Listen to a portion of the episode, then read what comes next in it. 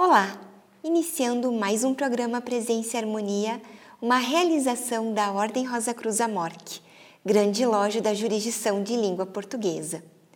E hoje conversamos com Soror Lúcia Rodrigues Alves, que é educadora e mestre em linguística aplicada, sobre Atlântida. Confira!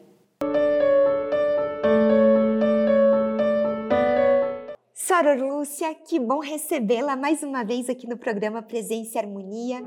Muito obrigada por atender ao nosso convite. Ah, para mim é sempre um prazer, viu, Soror Vivian? Muito obrigada aí por mais essa oportunidade de vir aqui fazer, né, fazer uma, uma contribuição, conversar sobre misticismo, sobre espiritualidade, então eu agradeço é, verdadeiramente. Imagina! Soror, então, como hoje o nosso assunto é justamente Atlântida, eu gostaria de saber como que a Soror se interessou, passou a estudar esse tema. Então, é, é uma história bem, bem inusitada, porque, na verdade, eu entrei na Ordem Rosa Cruz com 10 anos de idade. Né, dentro daquele programa que naquela época existia para chamado Ordem Juvenil, né, que hoje é a Ordem Guias do Grau. E, e, então, desde pequenininha, eu me interessei sempre muito por assuntos ligados ao misticismo, a valores, a espiritualidade. Me tornei Rosa Cruz com 16 anos. E nessa época, é o meu pai, que é ainda Rosa Cruz há mais de 50 anos, ele começou a fazer uma pesquisa para montar uma palestra sobre a Atlântida. E aí ele me convidou, falou: escuta, você não quer ler os livros junto comigo, fazer a pesquisa junto comigo e a gente montar palestra juntos? Então, eu fiz esse trabalho junto com meu pai, lógico que ele era o grande mentor na época, né? Eu era bem jovenzinha, e a gente montou a palestra é, naquela época, Sora, era a gente, de, quando começou a apresentar, eu ia em todas as apresentações com meu pai, ele, obviamente, tomava o palco e eu ficava no projetor de slides. Você lembra desse? Lembro. Que o slide era desse tamanico, como se fosse um pedacinho de rolo de filme, e a gente ia trocando, né? Porque naquela época era isso já era uma tecnologia incrível. Então, eu comecei, graças graças a isso, olha só, graças ao meu pai estudar esse tema tão fascinante como o da Atlântida. Sim. E Soro, a Atlântida, ela é um mito ou ela de fato existiu? Ah, então, né? Olha, hoje estamos vivendo tempos tão bizarros que até aquilo que a gente sabe que cientificamente é real, tem gente que está contestando, né? Então, a, a, história da Atlântida, ela tem muito dessa confusão, porque é, a gente não consegue dizer exatamente se ela de verdade aconteceu, se ela existiu enquanto civilização, ou se trata apenas de uma lenda, né? A, apenas de uma narrativa muito antiga, fascinante, que por isso está na, na cabeça das pessoas, né? principalmente para quem vive na cultura ocidental. É, agora, quem, é, é, quem primeiro falou da Atlântida, a pessoa mais importante, é, mais conhecida, que trouxe o mito da Atlântida, foi um filósofo muito antigo. A Soros sabe quem é? Sei, sei sim. Platão. Isso, exatamente.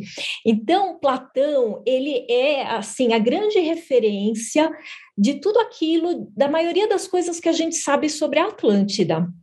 E Platão, é, é ele nesse, nessa pergunta que você me fez sobre se a Atlântida é um mito ou é uma ou é, se ela realmente existiu, Platão, ele tem horas que ele faz a gente acreditar que foi um mito, que é só uma narrativa, e tem horas que ele dá tantos detalhes e fala de especificidades é, dessa civilização que a, fica difícil da gente acreditar que ele estivesse falando apenas de um universo imaginário.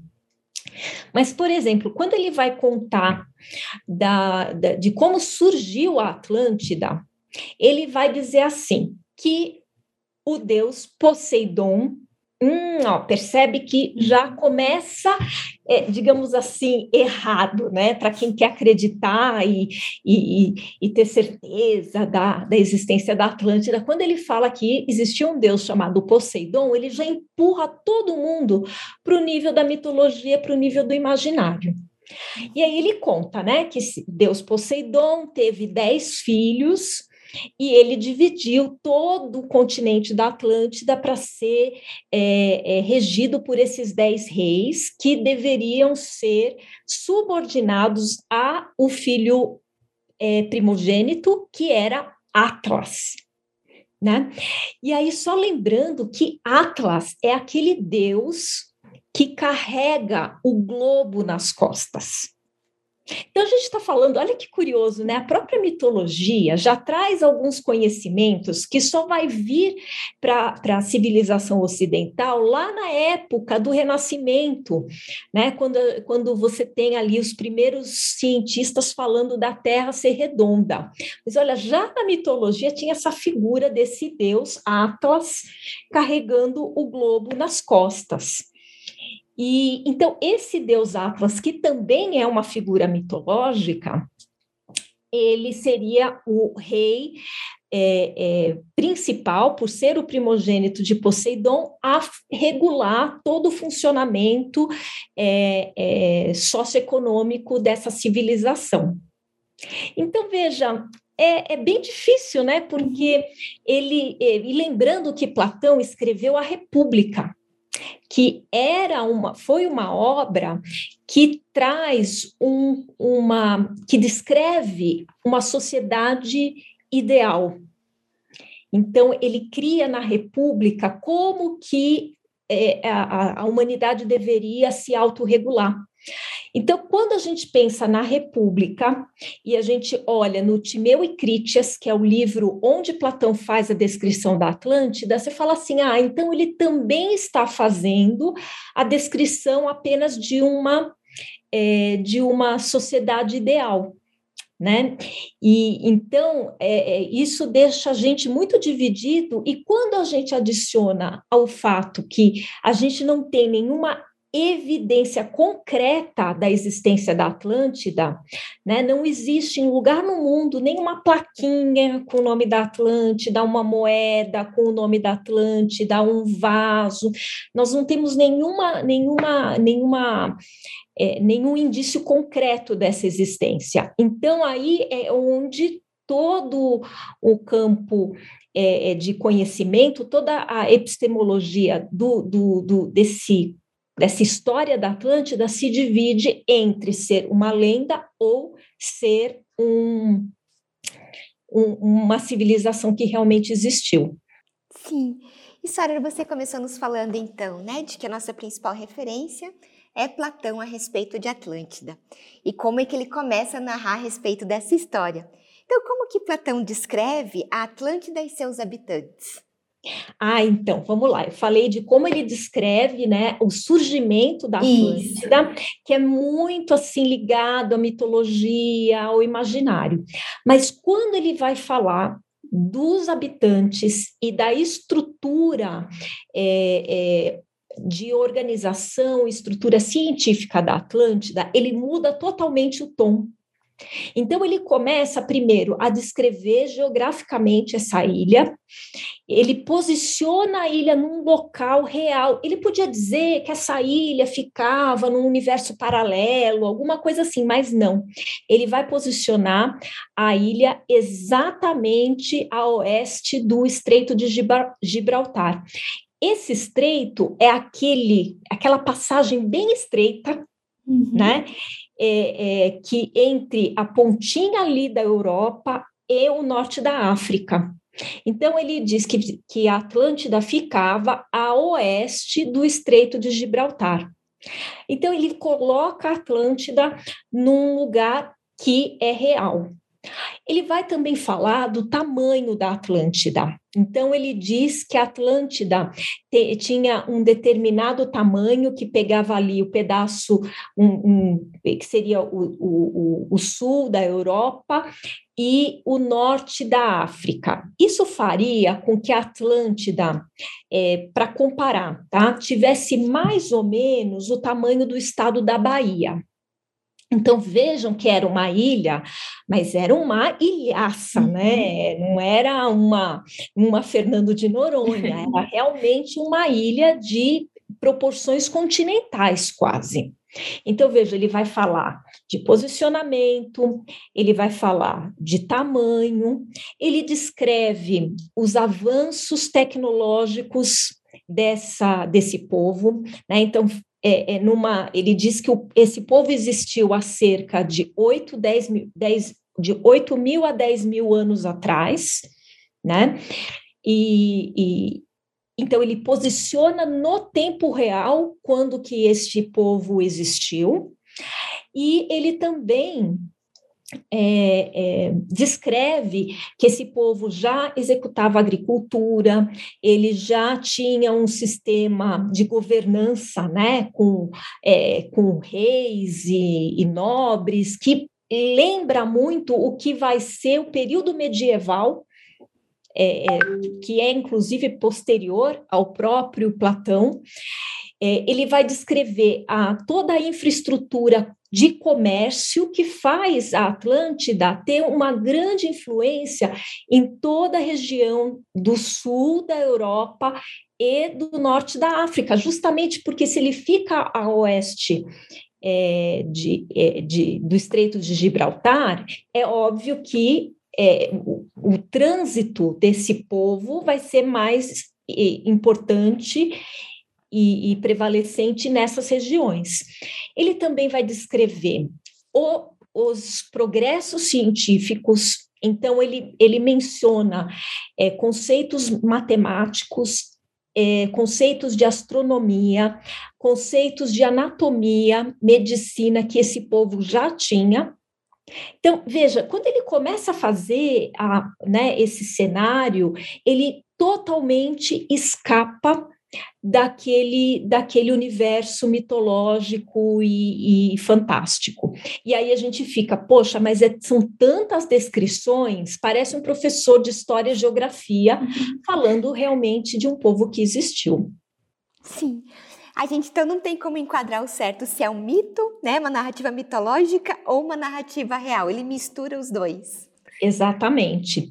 E, aliás, ele vai dizer que o povo atlante é um povo incrivelmente é, é, avançado em termos morais, em termos espirituais, e, e inclusive com é, o que faz essa descrição do Platão fazer essa conexão com os conhecimentos místicos que as tradições como a Ordem Rosa Cruz tem, né, desse, desse, dessa história, dessa narrativa, que faz a gente é, ligar o povo atlante a um povo, inclusive, com grande domínio psíquico, domínio mental, né, domínio das leis da natureza, e, e, e isso dá esse, esse é, é aumenta o imaginário desse povo que, é, assim, a temática da Atlântida é muito linda, mas ela é muito perigosa, né, porque você tem muita especulação. Eu já vi gente me perguntar se os atlantes andavam de nave espacial, espacial, se eles é, eram ETs, se eles voavam em dragões e assim por diante. Isso é tudo especulação, mas que vem justamente por essa conexão do estado avançado desse povo, do ponto de vista moral, do ponto de vista é, é, do, do, da, da sua conexão com as leis da natureza, da sua compreensão das leis da existência. Então, é, isso também faz com que a gente gente olhe para esse povo na descrição platônica, né, com um olhar assim de, de maravilha mesmo. Sim. E qual foi a finalização dessa história? Né? A gente sabe que possivelmente de uma catástrofe, todos os atlantes teriam morrido nessa catástrofe. É, exatamente, ele vai dizer que é, acontece uma grande catástrofe né, que, que normalmente a gente é, conecta com a ideia de um grande cataclisma, um terremoto, que gera um tsunami, né, que vem aquela ideia de que a Atlântida foi coberta pelo mar. Mas veja, nessa hora que Platão conta a finalização dessa história, é, ele volta para o imaginário de novo, porque ele diz que a Atlântida submergiu né, diante desse cataclisma e foi coberta pelas águas em um dia em um único dia. E ah, pensando de novo no tamanho da ilha, né, uhum. que ele, ele mesmo descreve, parece ser meio improvável que um continente daquele tamanho é, viveu anos e anos sem nenhuma atividade ali que os deixasse preocupados, né, em relação ao que poderia vir a acontecer, e que aquilo foi engolido pelas águas em 24 horas. Né? Mas assim, como boa lenda, né? E a Atlântida tem os seus componentes de lenda, é, é, é uma finalização assim para essa história é, é bastante, né, é quase cinematográfica, digamos assim. Então é assim que ele finaliza, óbvio, estou fazendo aqui um super resumo, né, porque ele vai descrever é, é, é, inclusive assim o quanto essa essa ilha era de atividade vulcânica é, fala das fontes de água que haviam fontes de água fria e fontes de água quente aí a gente sabe onde tem água quente tem vulcão né? Então ele ele e aí ele começa de novo a amarrar o real o possível real com o imaginário. Certo Existe alguma evidência arqueológica, por exemplo, além dos relatos de Platão? Nada, nadinha. Tá? E esse é o grande problema, porque é, do ponto de vista acadêmico né, ou científico acadêmico, a, a gente não consegue tratar a Atlântida é, fora do, do, do, do viés da narrativa. Né? O que nós temos, Soror Vivian, são aquilo que eu não vou chamar de evidências, mas indícios, né? A gente tem alguns indícios que nos ajudam a perceber que a probabilidade da Atlântida ter existido exatamente como descrita como Platão é, é é, é, é, são reais, né? Esses indícios a gente pode realmente verificar. Então, por exemplo, a gente sabe que ali foi é uma região de grande atividade vulcânica, né? Até o dia de hoje, uh, a gente consegue ver, sabe o que? A coincidência de nomes com as letras A, T, L e N. Então, o próprio Oceano Atlântico né, que é, em tese, né, onde está a Atlântida. E aí a gente vai pegar várias tradições, povos que não se conheciam naquela época platônica ou pré-platônica, é, usando nomes parecidos para falar desse local de onde é a origem primordial de tudo aquilo, de todo o conhecimento. Então, a gente vai ter os maias, os, os incas e os astecas com nomes também, começando com ATL, ATA, ATALA. A gente vai ter entre os os ingleses, né, os, hoje os, os britânicos, a gente tem o nome Avalon, que não tem o T, mas substitui o T pelo V e você vai ter a mesma, a mesma, é, é, o mesmo encontro de A, L, é, N, é, formando o nome Avalon, que é esse lugar também onde tudo funcionaria, né, tudo é, daria certo, e que também foi um lugar do qual a gente perdeu contato, né? Avalon se, é, se dissolveu, digamos assim, né?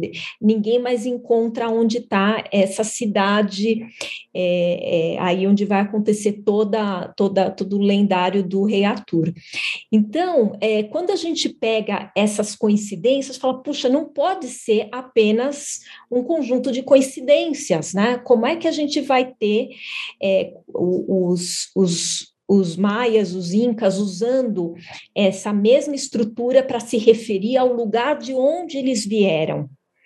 Então, possivelmente, o que esses indícios nos mostram é que o povo atlante, principalmente o setor científico, percebeu sim atividades é, é, geológicas é, que começaram a ficar cada vez mais frequentes, perceberam que a ilha estava em perigo e enviaram é, os seus os seus cidadãos, né, ou o máximo, o número máximo possível que fosse é, é, é, é, cabível de enviar para fora da ilha.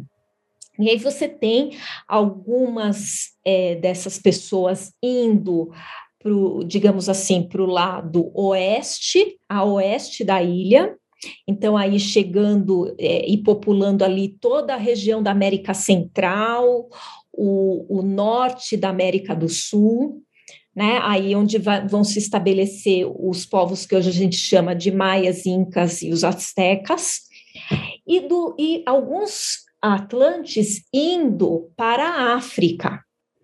Né? E aí é, se, se, sitiando principalmente o Antigo Egito, o que pode explicar o porquê que o Egito, de repente, vai ter aquele aquela explosão de desenvolvimento social, econômico, religioso e, e, assim por diante, né? Justamente pela chegada dos Atlantes naquela região ali do norte da África. Então, quer dizer, essas, esses elementos que mostram que a gente tem coisas iguais em dos dois lados desse, digamos assim, buraco que é o Oceano Atlântico, Atlântico mostram, é, indicam, por isso que eu acho que chamar de indícios é mais interessante, indicam que existe uma fonte em comum ali é, é, no centro, que seria essa região do centro do Atlântico, onde estaria a ilha. Tem uma outra coisa interessante que é o que sobrou ali daquela região. Né? Então, a gente tem várias ilhas que hoje é, a maioria das tradições esotéricas reconhecem como os resquícios da Atlântida, que são as Ilhas Canárias, a Ilha da Madeira, a ilha, a, é, todas aquelas ilhinhas que tem perto ali de Portugal, Inclusive, uma coisa que é incrível, duas coisas para te comentar aqui. A primeira é que muitas destas ilhas têm vulcões e vulcões no nível do mar, o que é um despautério, né? Porque normalmente o vulcão é uma montanha e aí você tem ali a cavidade de abertura do vulcão no topo da montanha. Então, se eu tenho um vulcão no nível do mar, é, vulcões dormentes, alguns deles até cheio de água, Olha que interessante, como se a uhum. água realmente tivesse invadido ali toda a cavidade. Então, você tem a abertura do vulcão no nível do mar. Né? Então, isso aí no, também nos, nos ajuda a pensar que aquele vulcão no nível do mar, há 10 mil anos atrás, pode ter estado a 2 mil metros acima do nível do mar, e quando houve o cataclisma, aquilo tudo sucumbiu.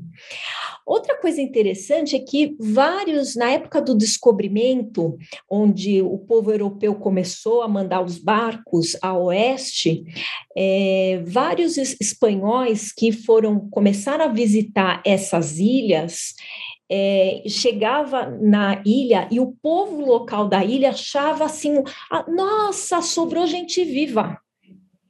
Então, eles tinham essa surpresa de ver que outros seres humanos ainda estavam vivos, e às vezes ilhas super pequenininhas eram estruturadas com um sistema de dez reis, é, com uma outra coisa que é muito incrível, eles, Platão descreve os Atlantes é, como pessoas que nos rituais fúnebres mumificavam seus mortos que a gente vai encontrar a mumificação dos mortos tanto no Egito quanto entre os maias, os astecas e os incas. E nessas pequenas ilhas, na época do descobrimento, apesar da ilha ser ali pequeniníssima, também tinha povo que um povo que mumificava os seus mortos, adorava o sol. Olha, outra coisa que é muito comum aos egípcios e aos astecas, maias e incas é, é relacionar a divindade ao sol, e esses povos dessas pequenas ilhas ali também faziam o culto à divindade através do sol. E Soror, eu sei que você já deu uma pincelada para nós, mas mesmo assim eu acho importante fazer essa pergunta. O porquê que essa narrativa é tão importante aos estudantes de misticismo? É, então, né? Acho que tem um primeiro lado que é o fascínio da própria narrativa. É uma narrativa realmente muito interessante que é, faz a gente pensar na história, do mesmo jeito que a gente é atraído para histórias da mitologia, para contos de fada e assim por diante.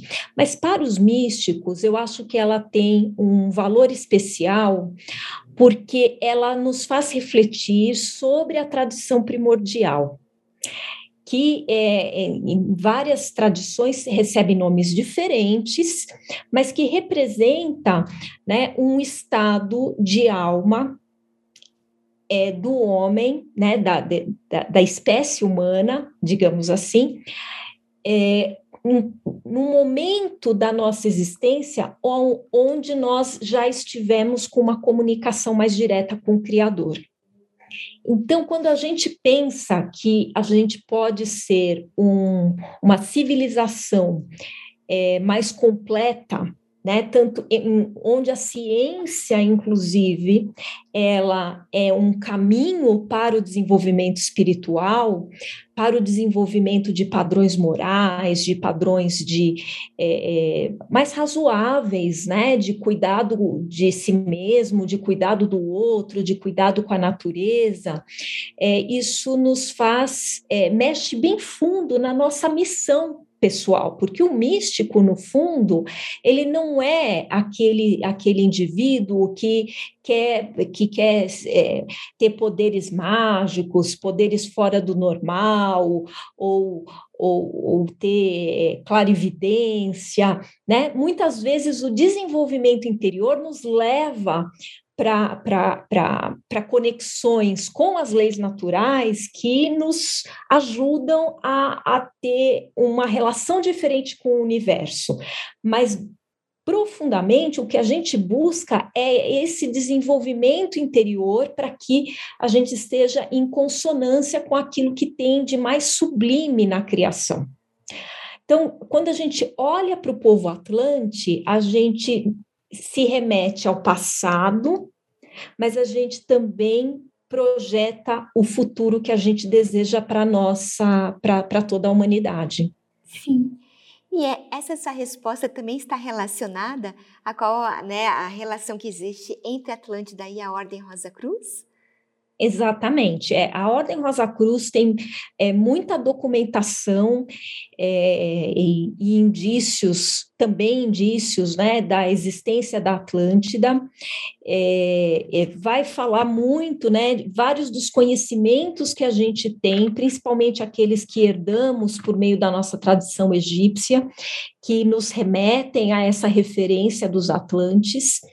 Então, para nós é um assunto que sempre causa muito interesse. Acho que o nosso papel de Rosa Cruzes é que sempre que a gente é, ouvir né, histórias e, e, e essas possibilidades do que foi esse povo e essa civilização, da gente sempre ter uma postura de mostrar, é de sair fora das especulações é, é, negativas, né, ou fantasiosas, porque quanto mais essa história estiver no nível da fantasia, menos a gente vai olhar para essa história querendo aprender com ela, né? E pensando que este povo, ele realmente é a gente de novo já já, né? Verdade. Soror Lúcia, eu agradeço muito sua participação conosco hoje. Sempre muito bom aprender com você. Obrigada.